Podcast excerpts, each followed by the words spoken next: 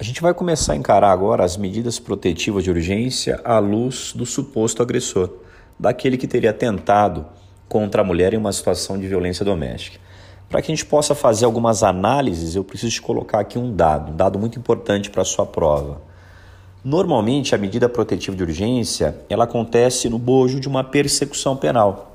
Normalmente, a mulher vai até a delegacia de polícia, a gente instaura o competente inquérito, ela pede as medidas e o juiz, então, durante aquela investigação, decreta a medida protetiva de urgência. Essa é a regra. Só que nada impede que a mulher peça a medida protetiva de urgência em uma ação não penal, em uma ação civil, por exemplo.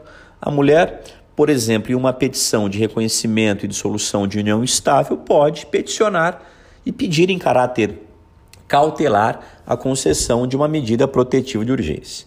Nesse sentido, nós já tínhamos a jurisprudência do STJ, agora nesse sentido está a Lei Maria da Penha.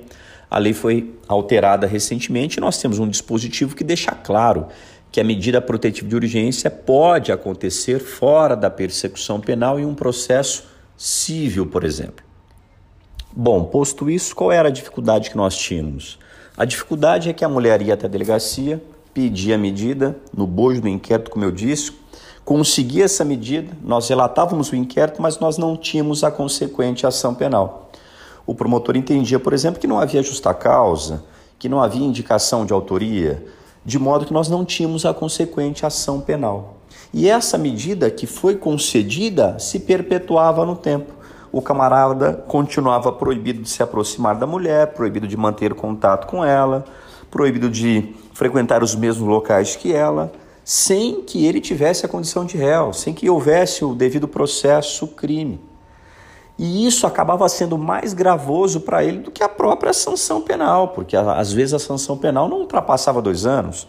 Por mais que não coubesse transação penal, sursi processual, pena restritiva de direitos, caberia para ele, por exemplo, a suspensão condicional da pena a medida protetiva de urgência ficava sendo mais grave do que a própria sanção penal. E olha só, sem processo crime, sem ampla defesa, sem contraditório.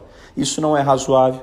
Segundo a STJ, a medida não pode ser fixada por tempo indeterminado. Ela não pode se perpetuar no tempo sem a consequente ação principal, porque a finalidade dela é cautelar e ela é acessória e não satisfativa por si só.